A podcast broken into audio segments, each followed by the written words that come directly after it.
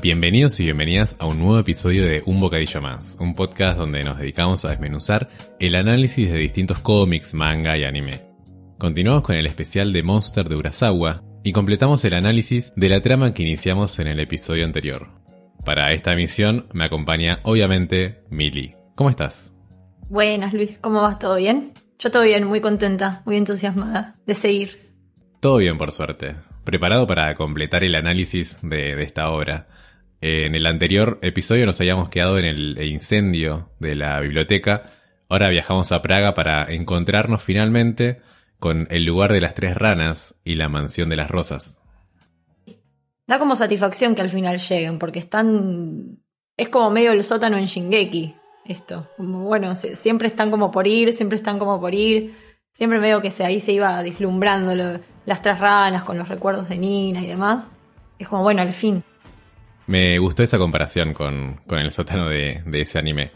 Eh, sí, es una parada más en ese viaje al que se le siguen sumando personajes secundarios que por alguna razón, con mayor o menor trascendencia, eh, tienen algo que, los vincula con, con, con ese escenario en donde se desarrolla la historia.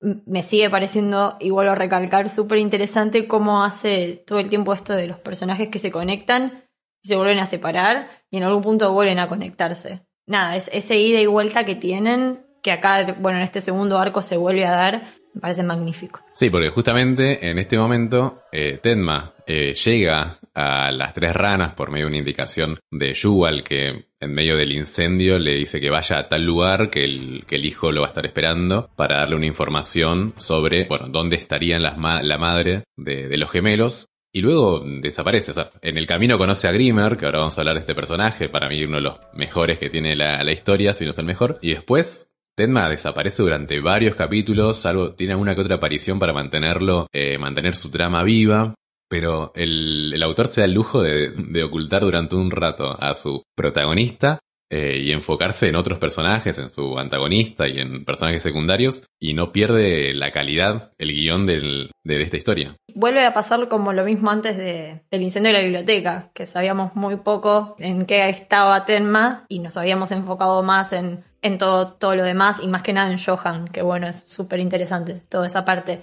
Y ahora como pasa lo mismo, nos encontramos con, nada, con este policía novato, con Suk, y lo empezamos a conocer a él y su encuentro con una aparente Nina eh, y todos los asesinatos que empiezan a, ver y nada, como que vuelve a pasar lo mismo de que Tenma se pierde de- del radar y no solamente que decide darle importancia a otros personajes secundarios, sino que a otros personajes secundarios nuevos. O sea, constantemente en Monster aparecen personajes nuevos y no pierden la calidad y la importancia en la historia. Me acuerdo que cuando leía, volvía a releer el manga y lo hablaba con vos, y cuando aparece Grimmer yo te decía, bueno, ya lo estoy por terminar.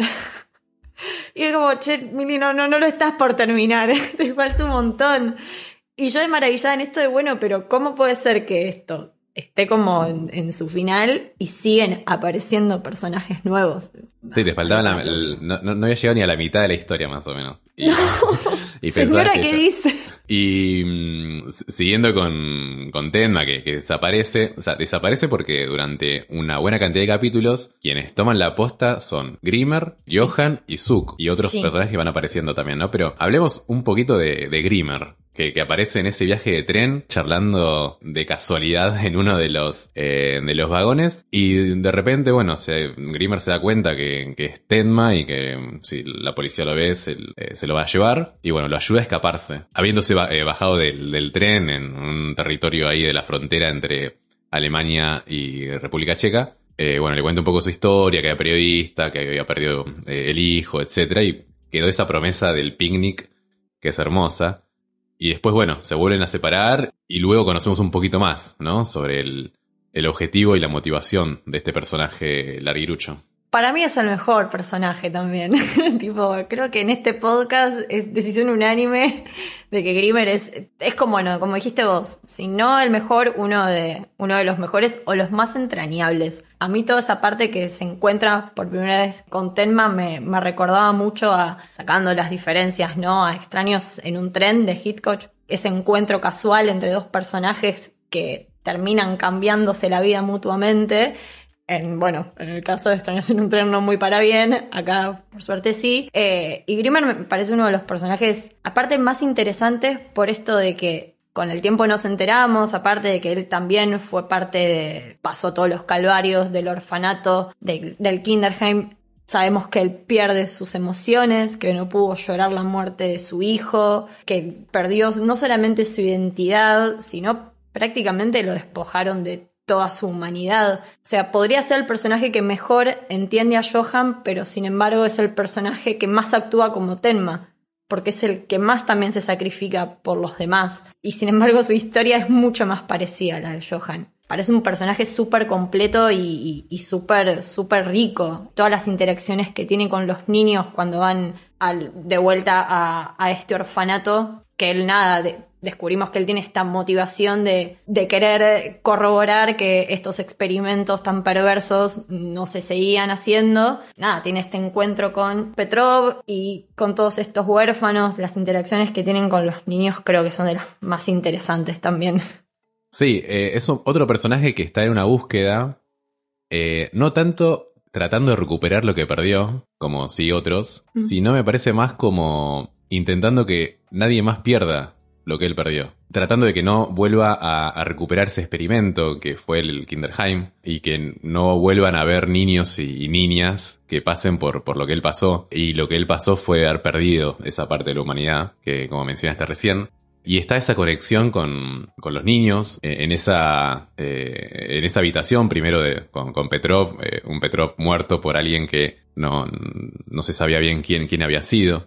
Y después luego en esa redistribución de los huérfanos en distintos lugares, en los reencuentros, etc. Y su encuentro y su llanto abrazado con Milos. Que ahí lo que me parece lo, que hace es un poco de este símbolo de los niños en la, historia de, de Monster en donde es la última esperanza de para tener esperanza, para tener un mañana mejor, pero también donde los adultos un poco depositan los últimos vestigios de, emociones, en donde se pueden refugiar y en donde se pueden recuperar y en donde también se pueden eh, retroalimentar.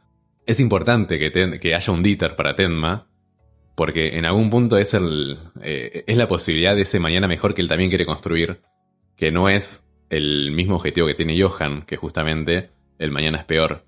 Sí, los niños como símbolo de esperanza. bueno, ellos van a construir algo, algo mejor. Y creo que también es los niños en contraposición al nihilismo que maneja Johan. Es como, bueno, todo lo, lo, No sé si lo negativo, porque ni siquiera llega a ser negativo, porque si hay un negativo tendría que haber un positivo. O sea, creo que ni siquiera se coincide de esa manera, sino es como el sinsentido.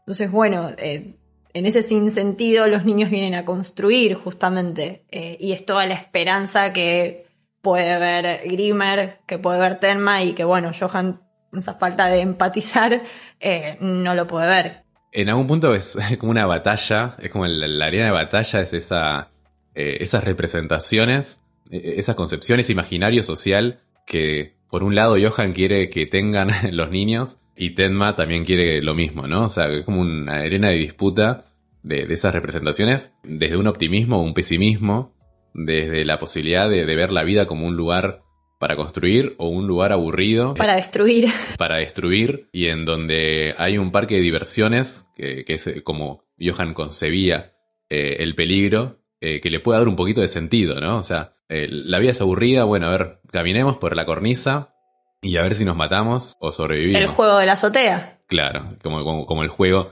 eh, en donde Dieter puede convencer a, uno de los niños a que deje de jugarlo. Bueno, como veníamos diciendo antes, eh, que aparece este personaje Zook, que es como medio que un mini Tenma por todo lo que le pasa, pobre, pobre hombre, este detective que, que, bueno, recién se está abriendo paso en, la policía. Eh, también creo que no es casualidad que sea como un personaje joven porque sigue manteniendo como esa esperanza y esa moralidad eh, que también vemos, vemos en Tenma. Eh, y lo vemos, bueno, eh, enamorarse y siendo, ah, no sé si coqueteado por Ana Nina, que, nada, yo creo que, no, no sé qué te pasó a vos, pero yo desde que él era como un poco, era como un poco obvio que no era ella. ¿O no? Sí, Ana en algún punto. En realidad al inicio no, al inicio no. Yo más a la mitad era como medio raro, pero porque tenía actitudes que no eran muy de, de lo que ya veníamos conociendo del personaje. Al inicio, mentira, al inicio entré como una campeona. Pero después fue como, Sí. "No, esto ya es medio raro. Pudo haber sido Nina en el sentido de que, que es una- un personaje muy pragmático y que él tiene un objetivo de, bueno, tengo que, que encontrar a Johan. Pero sí, em, cuando veías el pelo de- del personaje en algunos asesinatos, como que, que Nina no, si bien siempre coquetea un poco con la muerte o con la posibilidad de, de materializarla, siempre hay algo que la frena. Y esto era, tenía esa frialdad, ese- esa atmósfera johanesca, ¿no? Sí, sí, que sí. hacía que, que sea medio raro decís, pero qué, qué, pero qué, o sea, Johan se habrá vestido de Nina y en el momento en el que el tipo va al baño, se saca la peluca y sonríe, es otro de los momentos que te da piel de gallina, como cuando le da la botella a, a Richard. Eh, Ay, sí. eh, esos momentos que, que sentís ese frío del que hablan otros personajes, Sí. eh, en que, que dicen que cuando llegan a un lugar donde está Johan es como, nada, acá es la maldad pura. Y, Mal. y Johan Mal, creo que, que, que lo, que lo- lo expresó perfectamente en, en esos, en esas escenas. Sí, y creo que en el manga es peor que en el anime, porque en el manga ni siquiera tenés las voces, o sea, solamente lo, lo, lo- estás leyendo obviamente. En el anime, bueno, capaz con el tema de las voces y demás, medio que podés sospechar o, o demás, pero está muy bien construida esa parte. Yo vuelvo a sacarlo a colación y perdón, para mí es mi momento hitcoach preferido de todo Monster, porque eso es, es psycho absolutamente. Pero no solamente por, por psycho porque haya un hombre que se vista de una mujer, porque no todo hombre que se viste de mujer o se disfraza o lo que sea o se trasviste en una película es porque es una referencia, sino por cómo lo hace y por qué lo hace y la correlación que tiene eso con su pasado. Me parece como muy... Nada, tiene un sentido y un peso súper, súper importante. Y es también este juego como de... de, bueno, de, cuán amalgamadas están las identidades de estas dos personas. Como él no termina de, separarse de, de Ana, de Nina, y de, bueno, esa duda que se revelará o no en el final. Sí, ha- hay una identidad con la que él, él se aprovecha, juega y también se beneficia y construye. Él construye su relato, o sea, su existencia, desde los relatos que escuchó de su hermana y cómo, cómo él eh, vivenció todo eso y, se terminó apropiando esos recuerdos. Y si bien hay un, hay un tema más eh, utilitario de, tomar la identidad de ella, eh, hay también un, un sentido metafórico y un sentido muy personal de Johan para poder tener durante un tiempo de la historia la personalidad de la hermana y que le sea eh, beneficiosa para construir su propio relato. volver a reiterar esto de que Johan sabe cómo, o sea, sabe muy bien y detecta muy bien cómo manipular y, y dónde ir con, con cada una de sus presas, básicamente. Eh, a mí todo, toda esta parte de, Johan que se sigue desarrollando me parece como de lo más interesante, ya cuando, bueno, se saca el, nada, la, peluca y descubrimos que no era Nina y era él, nada, un, bueno, aplauso todos de pie. Y después nada, bueno, toda también la, la interacción que tiene con, con los niños, el juego de la azotea, que bueno, es este juego prácticamente suicida. Eh, eso sí es muy japonés. Tipo, lo del juego de la azotea me, me- remitió mucho a, esas cosas medias perversas que suelen, que suelen tener. eh, que básicamente es un juego mortal. Y eso es- en definitiva solamente lo puedes hacer si sentís que tu vida no tiene sentido. Y es un poco también el trabajo que hace Johan con los niños, tratar de despojarlos no solamente de su humanidad, sino también de su esperanza y del sentido de, de la vida. Y medio que si no tenés una motivación o no tenés empatía o todo te da lo mismo, también puede ser muy cruel. Y de hecho vemos a estos niños ser bastante crueles. Vemos cuando patean a, a un indigente que estaba en la calle. O sea, como que él en algún punto empieza a lograr lo que, lo que quería hacer. Y nada, bueno, por, por suerte Grimer y compañía logran ser la contracara de, de eso. Hablando de compañía, en- siguiendo con- con la parte cronológica de la historia, eh, tiene un, como decías recién también, un- una historia muy, para, muy, parecida a lo que le pasa a, Tenma, siendo el objetivo de, acusaciones en que no, no, no, estaban relacionadas a, a- lo que en concreto terminó pasando eh, con la matanza de sus compañeros, y de la misma manera en la que Tenma había sido implicado en un caso en el que él no tuvo nada que ver y habían muerto sus compañeros de trabajo. Tedma aparece como para decir, bueno, esta historia es muy parecida a la mía. En, ese, en esa reaparición de Tedma, lo meten en cana. Eva también como que buscaba ver si, si lo podía ayudar para, para sacarlo de, de- la cárcel. Roberto amenaza a, a Tedma de que él si dejaba que Eva lo ayudara, la iba a matar. Tedma ahí nuevamente se sacrifica y dice, no, yo fui, soy el culpable, eh, se, se vuelve a, a criminalizar. Y aparecen, en un gesto muy tierno, sus pacientes que se organizan para poder contratarle un abogado, para poder testificar de que Tedma fue el médico de ellos y ellas y que era una muy buena persona. Aparece también Yuval para decir, bueno, yo les voy a pagar el abogado. Aparece el abogado, que también es otro personaje con, con una historia también muy relacionada a un leitmotiv que aparece durante todo Monster, que es el tratar de limpiar la memoria de, de alguien cercano a, a esa persona. Y en paralelo, Ana barra Nina, tendríamos que ir definiendo cómo la, la vamos a Tener- llamar, sí, tendríamos que. Como, como vos quieras, a mí me da lo mismo. podemos- creo que, bueno, eh, durante toda esta parte es Nina, ¿no? Recién Es me Nina. parece que en la última parte es más Ana, como creo que Sí. termina definiéndose.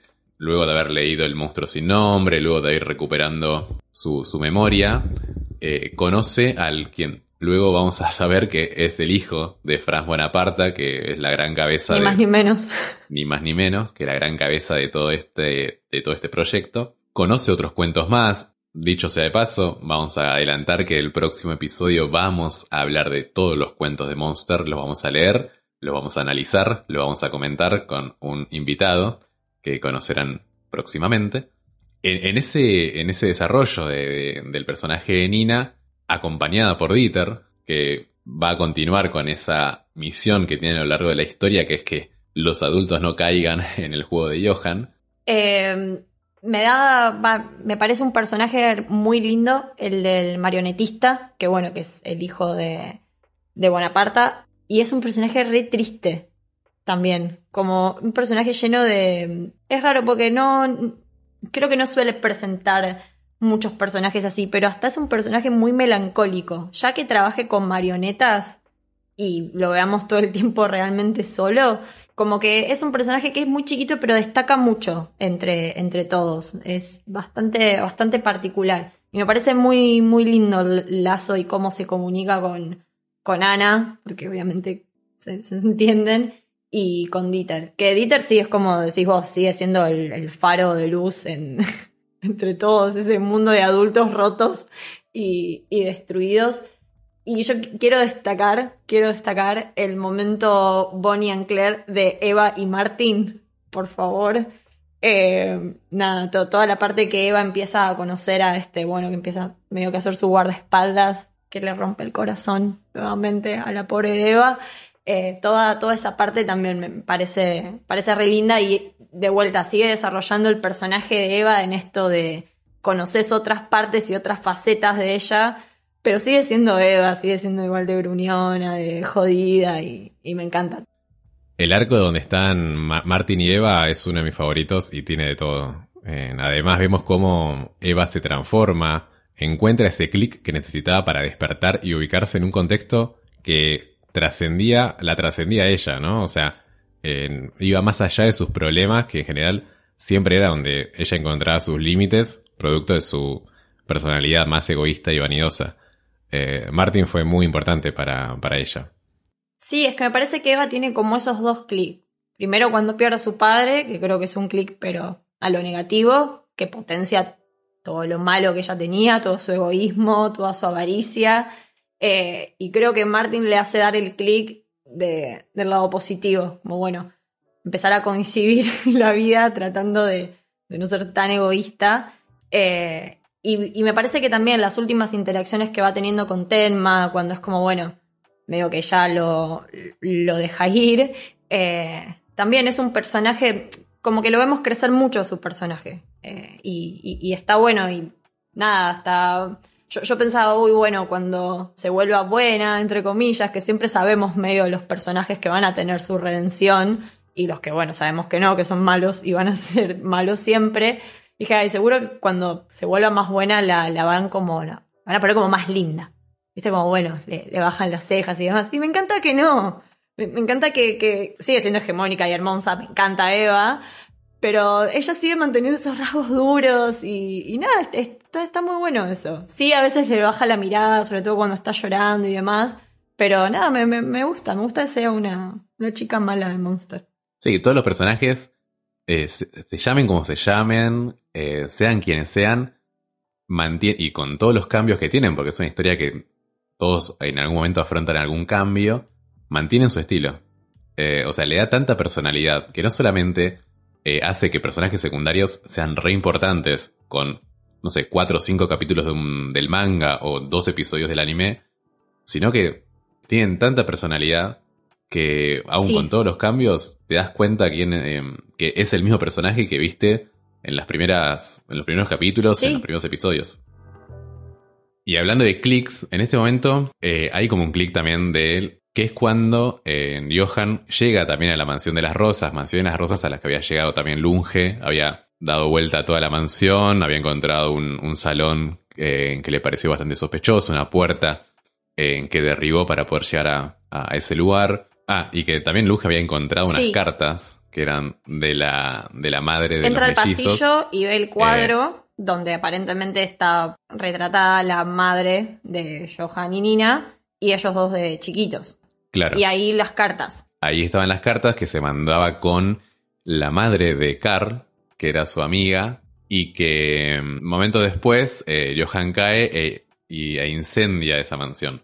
Otro incendio que mm, marca, bueno, un reinicio para la historia, para los motivos, para las consecuencias, para un montón de cosas que afrontan estos personajes. El incendio de la biblioteca, el incendio de la casa de donde vivía Eva, el incendio de la mansión. Como un recurso bastante recurrente que utiliza el, autor para, bueno, para mostrar que ese fuego que, que puede o, mm, que puede destruir o también desde las cenizas a- hacer que esos personajes eh, cambien, ¿no? Cambien como las cenizas. Sí, yo creo que, que es como decís vos, no, no es casualidad lo, lo del... Para mí nada es casualidad el Monster. Para mí tenía todo totalmente digitado este hombre. Pero bueno, así como, no sé, en el cine el agua tiene su simbolismo, la lluvia o, o cuando hay mucha agua en, en sí. Suele haber como un simbolismo o representación de la pureza o de las transiciones o del paso del tiempo. El, el fuego acá también tiene un simbolismo súper súper fuerte y súper importante, es lo que decías vos, es como, bueno, la destrucción, es esta, este modus operandi de Johan todo el tiempo destruyendo su pasado y dejando cenizas, y también, bueno, la posibilidad que de esas cenizas se reconstruya algo mejor, tal vez, de lo que, de lo que ya había. Está bueno porque sigue teniendo ef- efectividad.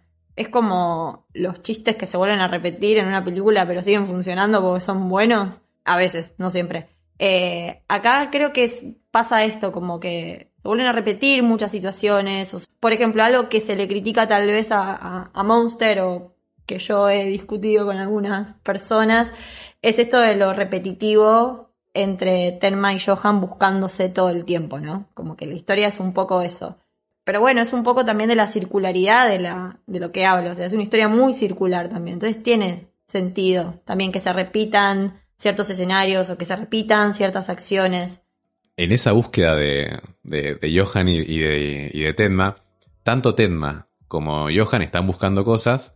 Tenma está tratando de reconstruir Sí. el pasado de, de- Johan eh, y el pasado de- de- del conflicto. Y Johan lo que está intentando hacer es destruir ese, mm, ese, ese pasado. Eh, matar a las personas que lo conocen, eh, incendiar los lugares en donde estuvo. Se están persiguiendo con dos objetivos distintos y tratando de, de- buscar lo que el otro está queriendo desechar. Sí, y aparte la importancia del fuego que sabemos que con incendios es poco el registro que queda. O sea, realmente incendiando algo podés destruir completamente lo, prácticamente lo que sea. Entonces, que Johan util- utilice eso a su favor para que no quede registro justamente de su existencia, eh, también es, es bastante significativo y va mucho con la personalidad de él. Luego del, del- incendio de, esta mansión, Nina recrea la noche en la que le disparó a, a Johan. Ahí como, como que se vuelve al, al inicio de la historia. Eh, Esto es también porque, bueno, eh, Tenma se cruza con, con Wolf, un personaje que aparece eh, en reiteradas ocasiones eh, tratando de, de- de recordarle a Tenma que, bueno, tiene que matarlo a, Johan porque es un monstruo. Y ahí, bueno, se, ve un poco cómo fue que eh, terminó de Johan en el hospital de Tenma. Eh, luego aparece también Martin, eh, como ya habíamos mencionado recién.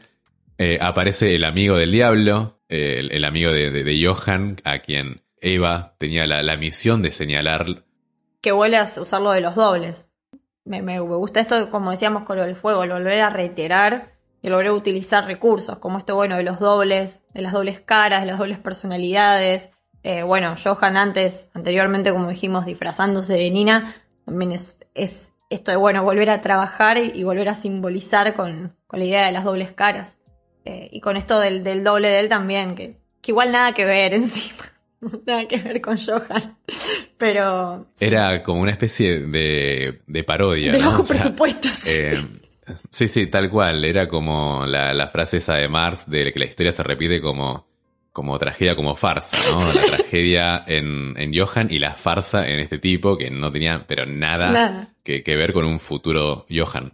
En ese, bueno, entre esos capítulos también vemos a Lunge que ya casi que se abandona la idea de, Tenma y como su obsesión termina siendo, bueno, ¿quién es Johan? Eh, ¿Qué pasó en esta mansión? ¿Y dónde se va a desembocar el final de la historia? Porque ya entraríamos a este pueblo llamado Rundheim, en donde se desarrollan los últimos eh, capítulos, tanto del manga como, como del anime. A mí el Unge lo que me encanta es que es un personaje que, que nunca pide perdón. que el chabón ve la verdad, pero él sigue. Tipo, bueno, no era por acá, bueno, ahora vamos por acá, pero ¿Qué, arrepentirse? No es como, che, me la remandé, es verdad, al final tenían razón. No, él, él sigue y me parece alucinante y también algo a destacar y muy, muy característico de su personaje, que también es un poco como Eva, siempre fue él, nunca pierde su, su forma de, de, ser. Un tipo bastante raro y bastante gris. Eh, bueno, y ya estando en el, en el, arco final, todo lo que se desencadena en, en ese pueblo, y creo que sí, antes adorábamos y resaltábamos y seguimos recalcando esta capacidad que tiene de meter personajes secundarios entrando en el final de la historia y dándoles importancia, yo no puedo creer que ya en tu arco final agregues nuevos personajes y sigan teniendo importancia en la historia. Eh, nada, conocemos a este nene Wing, al, padre borracho de él, eh, a los señores que compran estos billetes de lotería, personajes que nada, son importantísimos para todo el final y aparecen en el final. Que para mí, tipo, es algo como muy básico de, bueno, estás cerrando tu historia, deja de meter personajes nuevos si, si, si lo estás haciendo. Hay algunos anime que pecan mucho de eso. Tokyo Revenger, perdón, necesitaba decirlo. Eh, pues si estás cerrando tu historia, bueno, ya está, deja de agregarle. Cerrá lo que ya conoce la gente que viene siguiendo esa historia. Y acá, nada, tipo, rompió teorías, tipo, hizo lo que quiso, agregó, tipo, todo un pueblo entero y lo desarrolló. Y los terminás conociendo. Me parece uno de los mejores arcos finales de, de, de mangas jamás escritos. Y hasta el último momento te presenta no solamente personajes, sino también sigue conectando cosas, como la frase del inicio de la historia con esos versículos de la Biblia, con lo que pasa al final, ¿no? Con con esa situación absurda que se le escapó de la planificación a Johan y que en algún momento terminó enfrentando eh, dos aspectos monstruosos de cada persona. Para Johan que Tenma lo mate es una corroboración de su nihilismo en algún punto. Es como, bueno, si yo logré que el hombre más bueno del universo prácticamente se convierta en un monstruo, entonces realmente nada tiene sentido porque no hay esperanza. Yo creo que ya cuando lo pone contra la espada y la pared y sabe que va a tener que ponerle algo que lo motive para que lo mate y toma a este niño de, de rehén.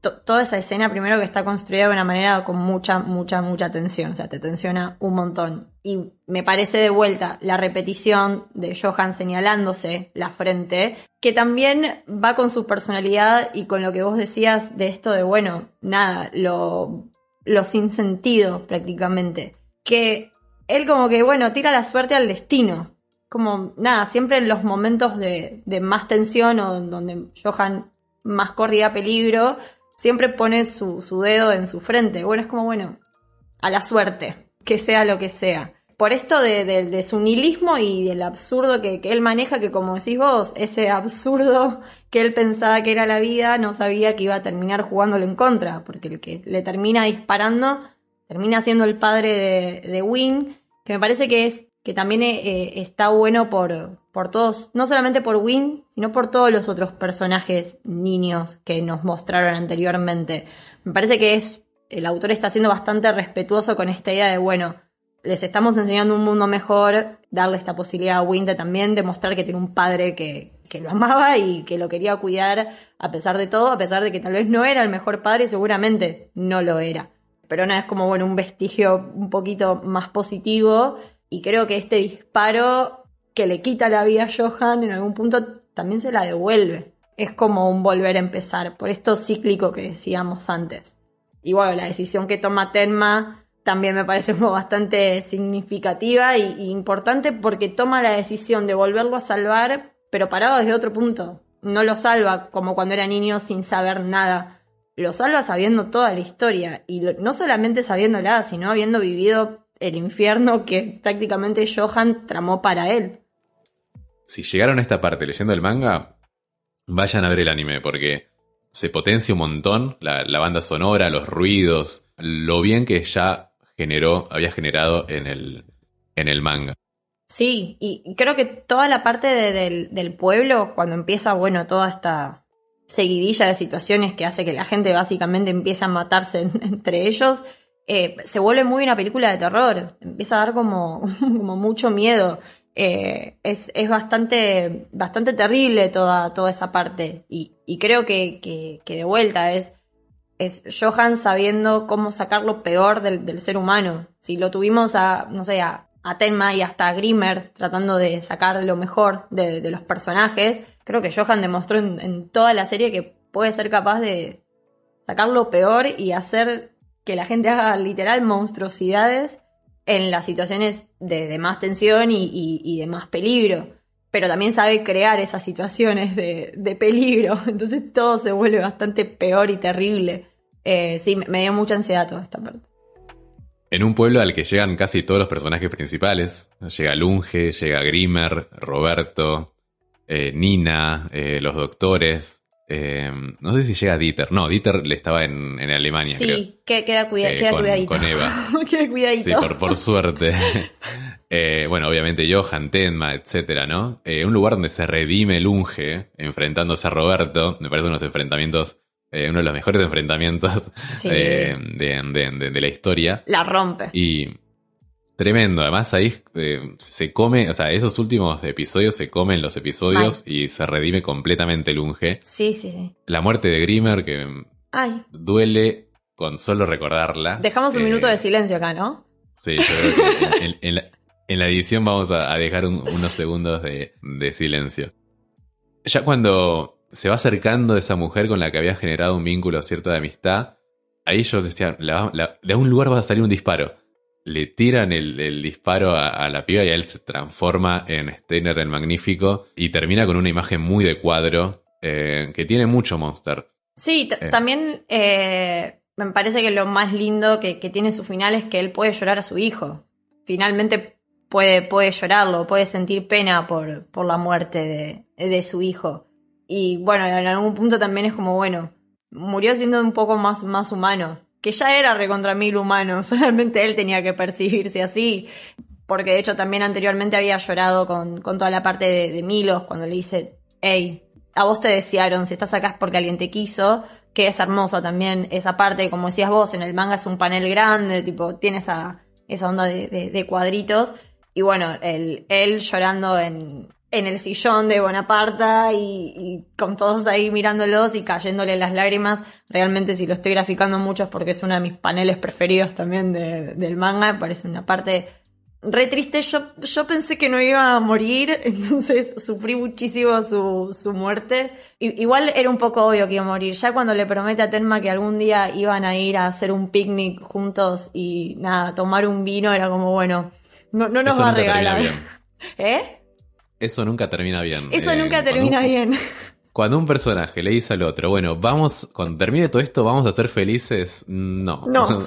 Nunca pasa. La, felicidad eh, la alcanzan muy pocas personas eh, y, Sí. bueno, eh, menos la persona que, que, que- que lo desea. Que creo que también, bueno, Grimmer y, y, y Tenma en, en, en toda la parte desde que se conocen, desde que aparece Grimmer, que seguramente esto sea algo que vayamos a profundizar más adelante, pero creo que funcionan como contraposición justamente a, a, ese sinsentido que, que lleva Johan. Ellos le encuentran sentido a todas esas pequeñas cosas. Le encuentran sentido a sentarte con un amigo y tomarte un vino, hacer un picnic, eh, o disfrutar de la compañía de- de los niños, o ver esa esperanza. Como que funcionan muy en, contra, en contraposición. Eh, nada, era nuestra esperanza y nos las quitaron. Y otra, y otro paralelismo, eh, bueno, justamente es el final con el principio, ¿no? Eh, ese final en donde parece ser que el monstruo, monstruo por cómo construye también la, eh, el concepto monstruosidad o, el concepto de, de- las cosas más oscuras de, de las ciudades, de la vida, ¿no? O sea, que está más representado en Johan, pero bueno, que tiene que ver con este tema de la delincuencia, de las, de, de la prostitución, de la mafia, de la... La de- corrupción. De la corrupción, claro, tal cual. Bueno, en este caso, bueno, tiene que ver con el alcohol, ¿no? O sea, con, con este personaje borracho, eh, que es el padre de Will, que tranquilamente puede ser ese monstruo del, del versículo de la Biblia, que eh, es el único que, la bestia que puede matar a la bestia, ¿no? Eh, que en este caso sería eh, Johan. Eh, y lo conecta, bueno, con, con el, cómo arranca el anime, que es justamente eh, el relato de, de, de- de ese momento de, de- de la Biblia, creo que el Apocalipsis, que bueno, no es ni más ni menos también algo que Johan estaba buscando. Bueno, y después de la operación de Johan, parecía como que la historia estaba por terminar y te siguen agregando cosas. Cositas. Como si no fuera suficiente. Tenma encuentra a la madre de Nina y de Johan en un eh, geriátrico o algo parecido y se lo va a, a contar a Johan. Le dice, bueno, te cuento que encontré a tu madre. Y también otro momento que el anime es tremendo y que genera también piel de gallina y miedo. Mucho eh, miedo. eh, gira y lo ve a Johan despierto. Y le, le dice básicamente, está bien, yo soy un monstruo, pero mi madre qué? mi madre me le entregó a, mm, a Nina para que vaya a esa mansión porque quería que vaya Nina o porque se confundió conmigo, porque estaban los dos vestidos igual. Entonces, ¿quién es el monstruo?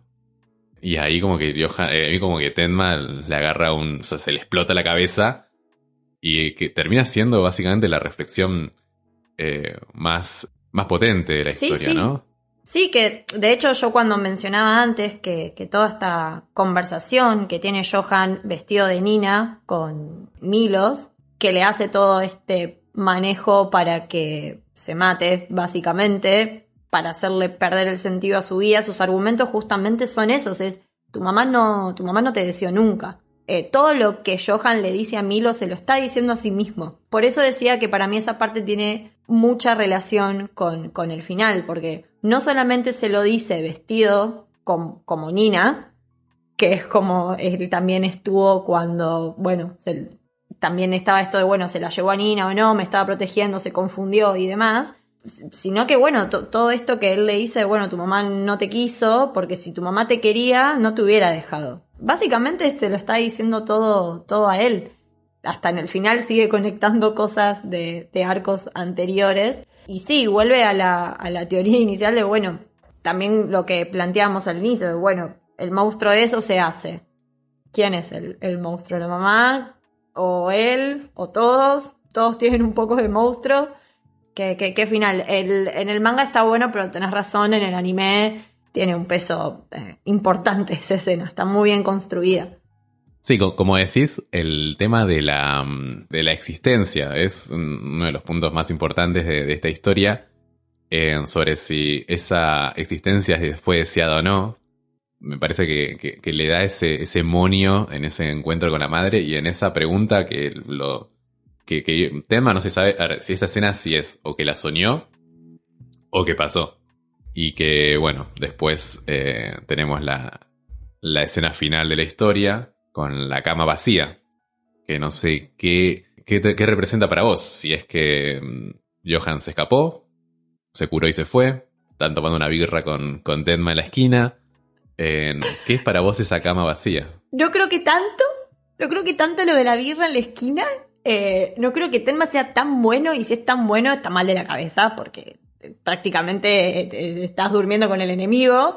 Pero no, sí, para mí no fue un sueño, para, para mí sí sucede eso, pero porque me parece que el único personaje en Monster que tiene algunos pequeños vestigios de fantasía o de poco realismo, como yo qué sé, desde el inicio que él es un niño y mata a todas estas personas estando internado con un tiro en la frente, bueno, puede ser inverosímil. No me molesta que sea inverosímil porque va acorde con el personaje de Johan, que es un monstruo. Entonces, algo inverosímil tenés que ponerle al personaje para que no sea humano, justamente. Entonces, eh, me parece que no lo soñó, que realmente sí Johan se, se, despierta y para mí se escapa. No sé a qué, no sé a, a hacer qué, no podría imaginármelo, pero sí creo, creo que se escapa. Eh, no sé con qué tipo de reflexión, no sé cómo le pegó todo, todo este final a Johan, eh, pero sí, para mí se va, de una, para vos. Para mí la cama vacía y ese final tienen, bueno, varias interpretaciones como sucede a lo largo de la serie con un montón de cosas. Eh, desde la posibilidad de que Johan haya escapado para matar a la madre, pasando por la representación que, de que resolvió su conflicto interno y ese monstruo ya no existe. Eh, si lo comparamos con el Johan eh, en la cama luego de haberse operado, nada, abriendo los ojos y cargándose a los directivos del hospital por medio de, de- de los caramelos. Hasta también la versión de que Johan nunca existió y, y fue producto de la imaginación de Tenma, por eso también la cama vacía. O, o que Johan no sobrevivió a la operación, porque la verdad que no coinciden mucho la- las ubicaciones de los personajes al final de la obra, eh, como también el pelo mojado que, que tenía Johan cuando le responde a Tenma, cuando éste le cuenta sobre, sobre la madre, y que la escena siguiente está acostado con el, con el pelo seco. Mm, De, de esa escena me parece clave, más que la cama vacía, la ventana abierta. Y creo que, que representa que Johan no solo se escapó, sino que también resolvió ese conflicto que tenía, que se pudo haber solucionado yendo a terapia y que le hubiera costado la vida a, a algunas personas menos, pero que cambió un poco de- el aire, ¿no? O sea, cuando uno abre la, la, la ventana para, para que corra el aire, para que cambie un poco eh, el lugar. en- y bueno, creo que fue lo que le terminó pasando a, a Johan a partir de la incursión de Tenma eh, en su vida y que luego de, de haberse escapado, bueno, eh, habrá seguido con su vida. Y otro punto más que creo que también eh, se podría considerar, que se ve mejor en el anime, obviamente, que es el día soleado que, que se puede ver por la ventana, que creo que también representa un poco eso de que el mañana es mejor, de, de- de ese mundo mejor que también, que, tanto Tenma solía eh, pregonar. Eh, y en algún punto me parece que eh, Tenma ganó en esa disputa. Hay un mundo mejor, o mejor dicho, hay un mañana mejor. Y en ese mañana mejor está, está Dieter, está Nina recibida, esperándolo para ir a comer, creo, algo así termina la historia. Eva también eh, es, es una diseñadora de interiores, o sea, creo que todos tienen un futuro mejor, Superó su problema con el Eh, alcohol. tal cual. Eh, superó gracias también a la terapia de, del, de- del doctor. Entonces creo que en, en un mundo donde creo que Tenda ganó, bueno, Johan también absorbió esa, esa resolución. Sí, aunque merecería estar un poquito preso. Sí, el hecho de que Par de días ido- que se cargó, pero no pasa nada. Sí, eh, faltó una, una condena a, a- a- a todo eso. Hay cierta banalidad también del mal, me parece, durante toda la historia. Y, y bueno, creo que, que- que el autor nos deja, nos deja e- ese final para que sigamos incluso nosotros eh, continuándola. Bueno, esa es la historia. Esa es la, la trama de Monster que nos llevó un par de episodios poder más o menos resumirla, comentarla. Pero, perdón, acá no termina. Hay No. una novela. Hay una novela que. En Monster nunca termina. Hay una novela que le sigue a- al manga y al anime que se llama Another Monster. Que quizás podemos en algún momento, si les copó este podcast, volver en una segunda temporada para analizar algunos aspectos que nos quedaron, porque la verdad que aborda un montón de cosas, aborda historia, psicología, eh, psiquiatría, literatura y filosofía, que son los dos puntos que vamos a tomar en los próximos dos episodios. Pero queda también esta novela, que es una novela mm, no tan larga, pero tampoco tan corta, en donde hay algunos paralelismos con otro asesino serial que al parecer tiene alguna conexión con el modus operandi de Johan y, de otros personajes de la historia, que bueno, lo reconstruye un periodista que trata de, bueno, contar eh, eh, estos casos que, están apareciendo en Europa. Pero algo que habíamos comentado en el primer episodio era que Monster es una serie como... Es una historia que tranquilamente puede ser parte de una serie que podemos ver en alguna de las tantas plataformas que tenemos actualmente, por lo verosímil, por, por el guion, por la trama, etc. Y creo que podríamos pensar un casting. Podemos colaborar, a ver si nos está escuchando Del Toro, que siempre amaga con hacer alguna eh, alguna adaptación. Quizás está esperando nuestro, nuestra propuesta de casting. Sí, y no de sé. repente destrabamos eso. Necesita ahí que alguien le produzca algunas ideas. Estamos, ¿eh? Re, re estamos del toro. Súper. Bueno, a ver. Vamos a arrancar Sí. eh, con un casting de, de Monster. Empezamos por Tenma. Me ¿Quién para vos puede ser Kenzo Tenma? A ver, eh, voy a empezar con el más fuerte y no lo va a conocer nadie, pero no importa. Para Tenma, eh, yo personalmente elegí un actor japonés. Un actor japonés que me gusta mucho, se llama Masaki Okada. Trabajó en Confessions de Tetsuya Nakajima. Si no la vieron, véanla, es buenísima. Y también estuvo en la última de eh, Hamauchi, eh, Dry My Car. Es un personaje ¿Ahí quién hizo? Ahí él hace del amante de la esposa del protagonista, el va. pibito. Sí, es sí, muy sí, fachero, aparte. es muy fachero, pero no, además de, de- de la facha, actúa muy, muy bien. Yo lo he visto así en esas pelis y en otras par más y me encanta. Me, me encanta y me gustaría que si la hiciera, no sé, ponerle HBO, el actor fuera, fuera japonés y los demás no. Pero me gustaría que Tenma eh, fuera, eh, no sé, un actor japonés o coreano, chino, no sé, pero que sea oriental. Eso. Bueno, yo ¿El ahí, tuyo? Estoy re ahí elegí a, a Kenny Reeves. Me pareció Oh. que tiene un, un aspecto... Pelo que- largo.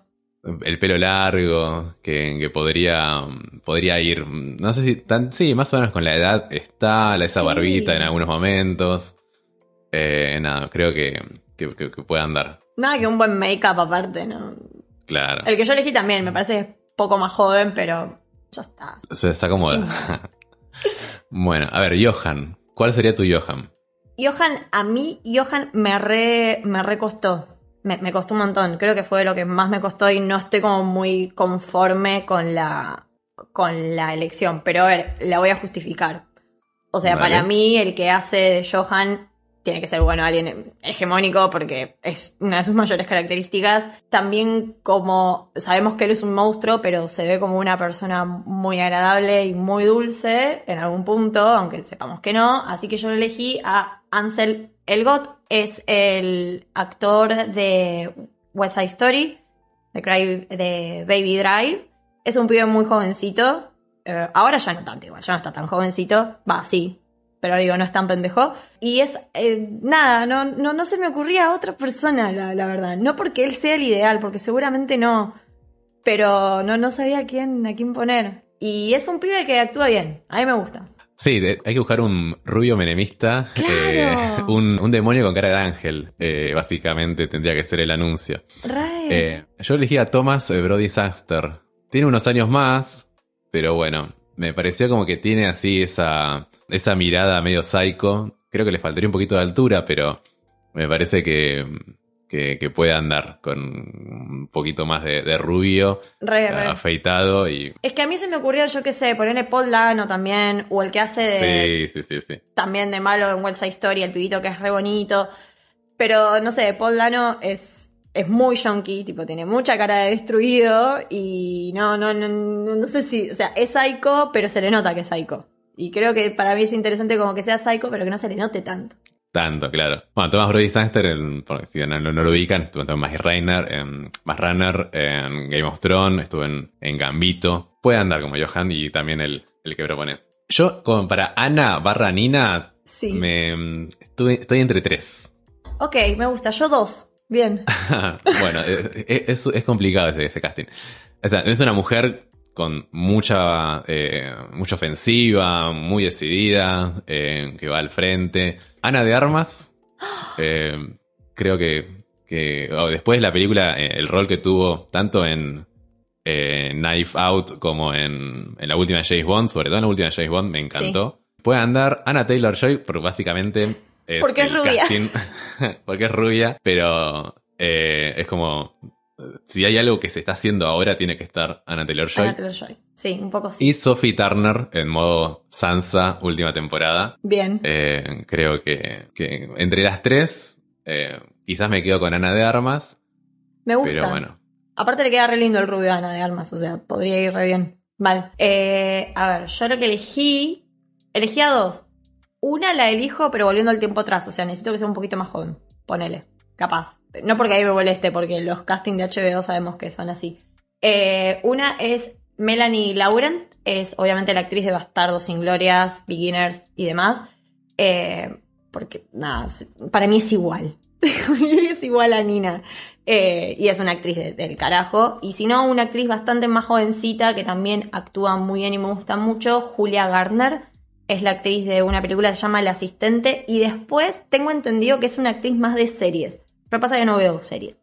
Eh, pero nada, Julia aparte es también rubia, súper hermosa. Y, y yo necesitaba en, en- en esta psicopatía mía y locura que quedara bien con el Johan que había elegido. Entonces para mí Ju- Julia Garner queda bien con, con Ansel, pero nada, eso ya fue de ponerme demasiado meticulosa. Claro, porque encima son gemelos, eh, entonces como que tienen que, que tener cierta... Un poquito. Tienen que parecer, ¿no? O sea, cuando Thomas Brody Saxter, en mi caso, se tenga que vestir de, de Nina, se tiene que parecer a Anna Taylor-Joy. Claro. Y es complicado. pero Igual, bueno. del toro, nosotros te dejamos tomar licencias creativas si es para mejor. O sea, si, si necesitas modificar esa parte, nosotros te, nosotros te dejamos. Tal cual. Para Lunge tengo, creo que es mi casting más, eh, orgu- o sea, estoy orgulloso de quien elegí para, para Lunge, que creo que le reba, que es a Matt Mikkelsen. ¡Me encanta! No sé qué te parece a vos. Ay, re, no lo había pensado. ¿Por qué no lo elegí? ¿Por qué no lo elegí? Me encanta. Sí, re. Súper. Súper, súper. ¿Vos quién elegiste? Yo elegí eh, a Michael Shannon. También es el actor de Shape of Water. También está en Animales Nocturnos. Suele ser un actor bastante secundario. Pero para mí maneja muy bien todo. Es un personaje muy, muy contenido para mí, Lunge. Entonces, a mí este actor también se me hace que sus personajes suelen ser personajes que retienen mucho, mucho. eh, y, y lo notás, pero no son a la vez violentos de manera explícita. Entonces, eh, nada, lo, lo, lo reveía. También estoy orgullosa igual. Me, me gusta mucho el tuyo, terminó como de desterrar, pero estaba orgullosa con, con mi elección. Estamos hablando de una serie de un presupuesto importante. Bueno, nada, es. Lo- le estamos eh, metiendo mucho en, en- en- Claro. en estos salarios. no, nosotros tiramos la idea, después quien lo quiere hacer. A ver, Dieter. Dieter. ¿Quién es tu Dieter? Eh, para Dieter necesito o que Christian Bale vuelva a ser niño, como, como muy, muy, muy niño, como cuando hizo nada, de su primera película con Steven Spielberg. Era, era para mí el Dieter perfecto. Y si no, era obvio, el niño de Jojo Rabbit. Sí. Era obvio. Decime que elegiste ese. A Roman Griffin Davis. eh, Era obvio. Ahí coincidimos. Sí, sí, sí. Es un personaje que le dé ternura, que sea también medio rubiecito. eh, Claro. Me parece que. Necesitamos que, deje de crecer igual, tipo, que se quede ahí, Sí. que se quede acá. Sí, que- que tiene que filmar ya. Mal. Eva. Eva Heinemann. Ahí, bueno, una mujer que también tenga medio cosas psycho, medio como. em, nada, no sé. Para mí, en este momento, es para darle el papel a Amber Heard. Es un, puede ser una gran Eva Heinemann, pero filmando ya. Qué batacazo, boludo, que acabaste de dar. Me encanta esa idea. tipo, O sea, que salga del juicio y vaya a filmar. es lo más psicópata y deseable en, en- en el mundo. Tipo, necesito esa mujer haciendo de Eva ahora. Dios mío. Que aparte necesita la plata también. Tiene Eh, que pagar claro. un montón ahora. Tiene que-. Que, ponerse con creo que 15 millones. Bueno, es el momento como para que reflote su carrera Claro. y haga de, de Eva. Bueno, hablando de, re- de reflotar carreras, yo la que elegí, la elegí porque es una actriz que a mí me parece una actriz del carajo, pero que le están dando papeles de mierda y merece ser vuelta a poner en valoración. Eh, Amy Adams. Obviamente Animales Nocturnos, eh, nada, de Sharp Object, o sea, también tiene experiencia en, en series. Me, me parece que, que está, estaría bueno también para repuntar. Es una gran actriz y bueno, nada, está teniendo un- muy malos asistentes o managers, porque- pero bueno, no importa. Bueno, vamos ahora por Grimmer. Sí. ¿Cuál es tu Grimmer? Eh, mi Grimen es. eh, estoy muy orgullosa de, de mi elección. Eh, Adrien Brody sería mi, mi Grimmer. El muchacho del pianista, eh, de los hermanos Bloom. Además de que lo amo y de que tiene la misma nariz de Grimmer. Nada, tal vez sí es un poquito más hegemónico que Grimmer, pero no importa, es un actor del carajo. Me encantaría ver la, la muerte de Grimmer representada por él de, de una. Ese ni, ni lo pensé, lo tenía re fijo. Mm, El aspecto físico, le cambias un poco el corte y ya está. Y ya es está. Grimmer. Ya está, sí. Yo elegí a Oliver Masucci. Eh, que no sé si viste Dark. No. Ah, bueno, es eh, Ulrich eh, Nielsen eh, de, de Dark. Tiene un aire un toque a Matt Mikkelsen, pero bueno. Ahí elegí que, bueno, traté de que sea alemán y me pareció que, que tenía un aire a, a Grimmer. No estaba en nuestros planes incluir a un Roberto, pero tenía ganas de incluir en este, cast- en este casting a Liam Neeson. Creo que puede ser un buen Roberto. eh, así uno grandote, eh, rústico. Eh, creo que, que le quedaría bien, además el pelo, todo, Roberto, para Liam Neeson. Eh, el mío, bueno, esto surgió de una conversación previa a grabar con vos, que por X o por B terminamos hablando de La Roca, y claramente La Roca no, no puede hacer de Roberto, pero yo dije, uy, bueno, pero Bruce Willis sí. Bruce Willis re puede hacer de Roberto. y la verdad que fue eh, la primera opción y me, me quedo, me quedo con, con Bruce Willis. Igual me gusta mucho la, la opción de Liam Neeson porque lo gigante e imponente que es, medio que te da miedo. Entonces, me gusta, me gusta. Bueno, ahora vamos por eh, Rage Wayne, Sí. el, el terapeuta. Sí. Eh, claro, los últimos dos psicólogos, Sí. Wayne y Rudy. sí. Para Rage Wayne, para mí, eh, le quedaría muy bien a John Favreau. Le quedaría muy bien. Le quedaría re bien. Yo elegí un actor que tiene una onda bastante parecida, eh, John Goodman. Es como que ahí va, va queriendo, pero Favreau aparte tiene como esa, esa pizca también cómica que maneja un poco este personaje que es uno de los pocos alivios que tiene el manga del anime, así que... Y, y- me- y ternura también. Y ternura, re. Sí, sí, sí. Sí, tiene buena relación con los niños. está- me gusta, me gusta. Bueno, ahora vamos con Rudy. Ahí yo no, no encontré a alguien que pueda ser eh, Dr. Guillen. ¿Cuál, con- cuál nos quedamos? Yo elegí a Ben Gazzara. Es un actor, eh, nada, es el actor, está en Happiness, hace un papel muy chiquito como, bueno, las películas de Todd Solo suelen ser como personajes muy chiquitos. También está en la versión de Capone del 75. Eh, es un actor súper, súper mayor, pero el physical role es igual. Es igual. es igual y, y, y, redaría, redaría. Bien. Bueno, y si Del Toro no está disponible, para mí el director es claramente Fincher. El- es una historia como, como para que haga una, una reversión de... o sea, si no tiene ganas de ser Mindhunter, eh, re podría ser Monster. Yo elegí otro igual. ¿Quién? O sea, sí, y seguramente la haga él. Arre que no, pero sí, porque ¿qué nos cuesta soñar? Eh, nada, yo elegí a Park Chan-wook. Es bueno, un director coreano, el director de All Boy, de Handmaid, de Lady Venganza, de tantas otras. Y de hecho, él tiene una miniserie hecha eh, también. Eh, nada, que de hecho en esa serie actúa Florence Pugh. Está bastante, bastante buena. Eh, nada, me, me parece un director que maneja también muy bien todo este tema de la oscuridad, de lo turbio y demás. Se llevó bastante bien con la, nada, con las series, así que nada, lo reveo. Mal. Hasta acá llega este episodio, en donde nos dedicamos a analizar la trama eh, e incluso a recomendar un casting para una posible serie. En el próximo vamos a hablar con un invitado especial sobre los distintos cuentos que tiene esta historia y en donde nos vamos a poner también a analizar eh, cómo se vincula con, con, la trama en cada momento en que van apareciendo. Mili, ¿dónde te podemos encontrar? Eh, a mí en Twitter como Disilient con doble S y de abajo. Eh, después, em, bueno, Camino del Héroe en el podcast, eh, hablando de cine. Y en el Camino del Samurai, hablando obviamente de anime, mangas y demás. A mí me pueden encontrar en Twitter como Fortinducto y en siulpodcast.com.ar, donde subo eh, algunas participaciones en otros, en otros podcasts. Esto fue todo. Gracias por escucharnos y nos encontramos en el próximo episodio. Adiós.